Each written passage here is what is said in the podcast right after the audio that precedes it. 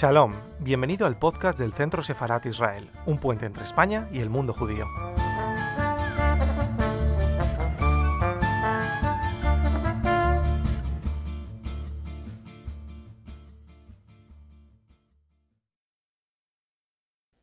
Con vuestro permiso voy a leer.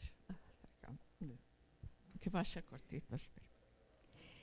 Eh, Bella, o sea, Berta, Berta y de, niño, de niña Basque, Rosenfeld, era la más integrada en la sociedad rusa entre toda su familia.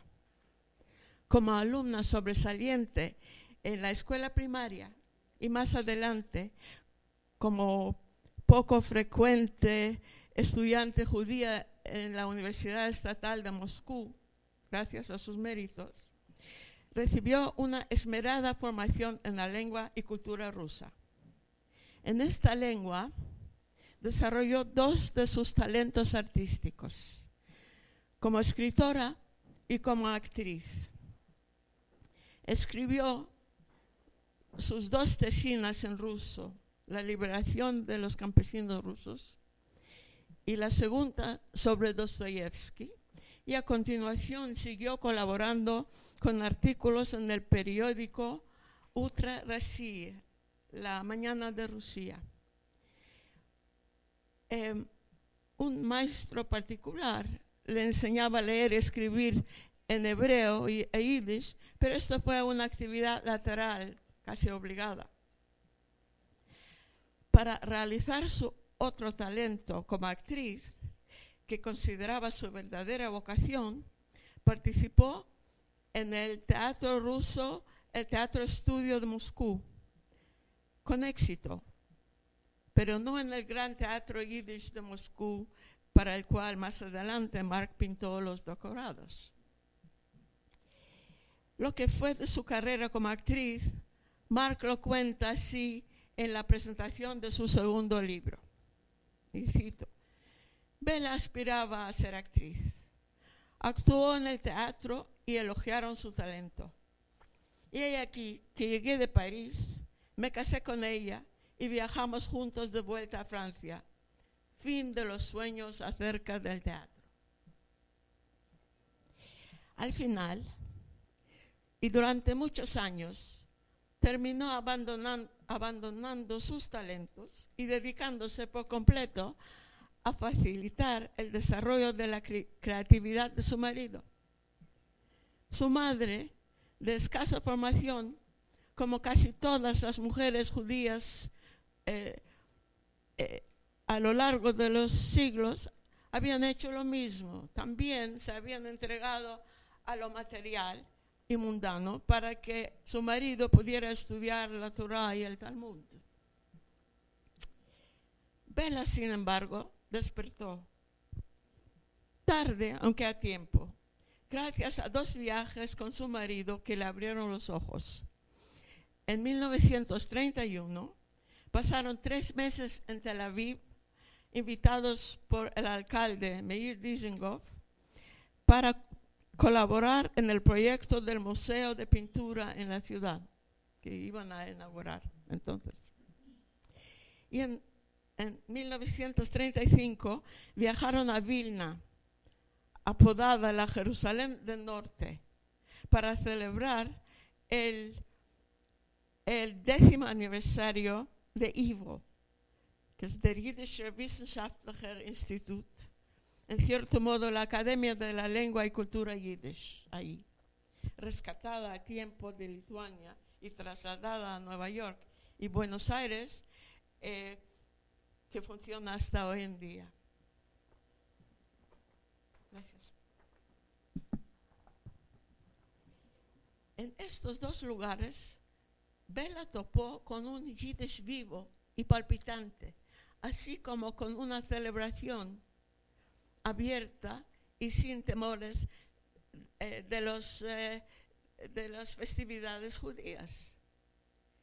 Se da cuenta hasta qué punto se había dejado alejado de sus raíces, ya en peligro desde fuera y desde dentro de desaparecer, que ella presentía. decidió entonces indagar en aquellas raíces y a la vez eh, rescatar uno de sus dones, la escritura.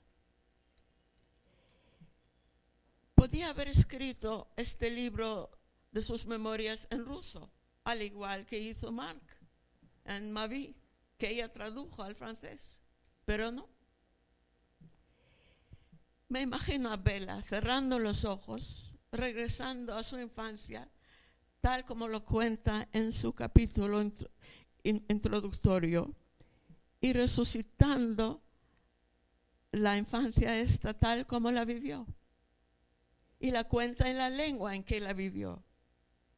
En Mameloshen, la lengua de mamá, como llamamos al Yiddish. Mameloshen.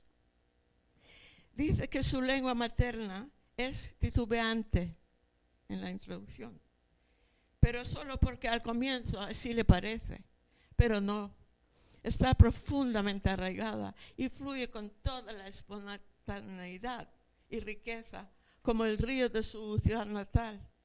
Al haber sido el yiddish una lengua oral y popular durante muchos siglos, está llena de expresiones idiomáticas de bendiciones, de maldiciones pintorescas y, de no poco humor y de un sinfín de diminutivos con su variedad de terminaciones.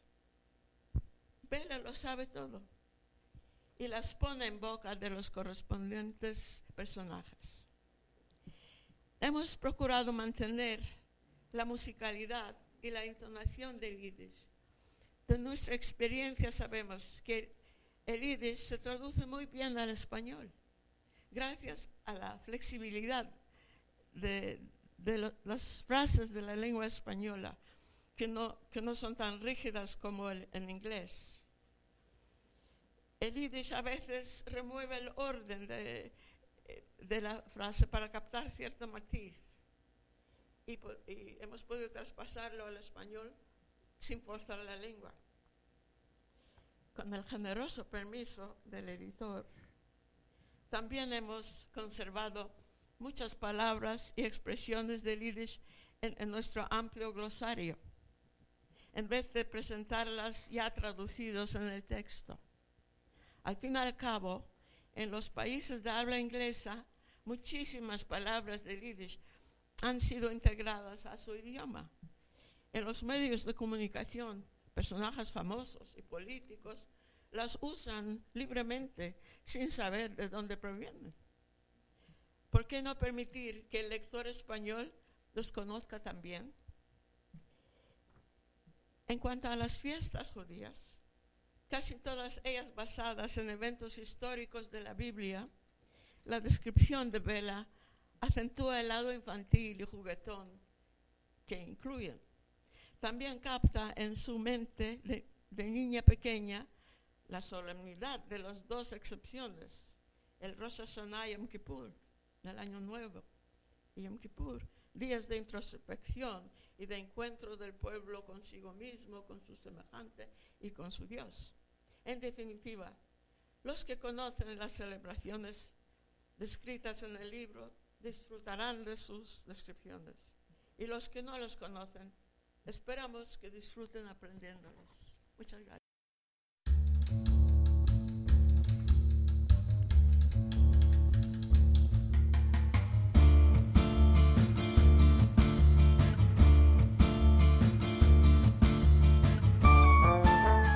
Gracias por escucharnos. Recuerda que también nos puedes seguir a través de Instagram, Facebook y Twitter con el usuario arroba Centro Sefarat Israel o si lo prefieres en nuestra página web www.sefarat-israel.es.